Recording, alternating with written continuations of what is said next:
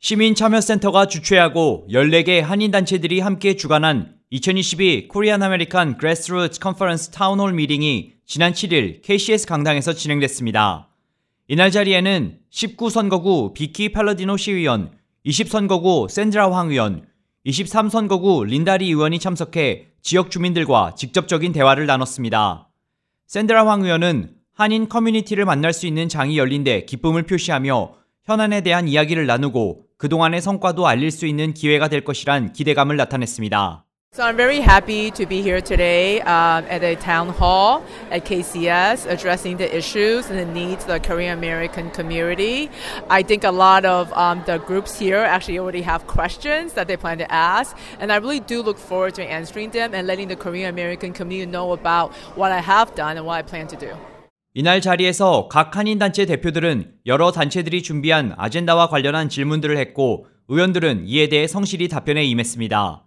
한인단체들은 특목고 관련 사안을 비롯한 교육에 대한 이슈, 저소득층을 위한 주택 공급, 공공안전, 성폭력 피해 이민자 상황, 중호범죄 방지, 이민자 투표권 확대, 재정 지원, 정신 건강, 장애가족 언어 지원 확대 등 여러 가지 아젠다에 관해 의원들의 의견을 들었습니다.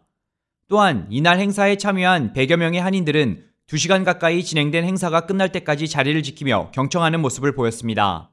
이날 미팅을 주최한 시민참여센터의 김동찬 대표는 한인 커뮤니티가 지역 정치인들과 소통할 수 있는 자리의 중요성을 강조하며 앞으로도 계속해서 이와 같은 기회를 만들 것이라고 말했습니다.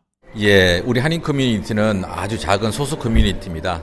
어, 그렇기 때문에 개별적으로 정치인을 만나는 게 쉽지 않고 어, 또 우리의 아젠다가 있음에도 불구하고 에이 우리가 소수니까 이렇게 지나쳐 버릴 수 있지만 이런 장소를 마련해서 우리의 결집된 목소리를 한꺼번에 전달할 수 있는 중요한 계기거든요. 그래서 이걸 통해서 매년 우리가 행사하면서 이번에, 이번에도 14개의 한인 단체들이 참가했는데 어, 한인들의 아젠다들을 어, 이슈화해서 정확하게 정치인들에 전달해서 한인 커뮤니티가 매년 이렇게 발전할 수 있는 그런 계기가 될 수 있게끔 하고자 합니다. 그래서 어, 뉴저지에 올해 어, 6월에 했고 어, 이번에 좀 늦었지만 어, 뉴욕에서도 하고 내년에도 또 할 겁니다. 내년에는 주 의원들을 대상으로 하고 어, 해서 한인 커뮤니티가 더 많은 목소리를 내 갖고 정치인들 우리에게 더 많이 귀를 기울게 해서 어, 보다 나은 다음 세대들에게 더 나은 커뮤니티를 물려주고자 이렇게 하고 있습니다.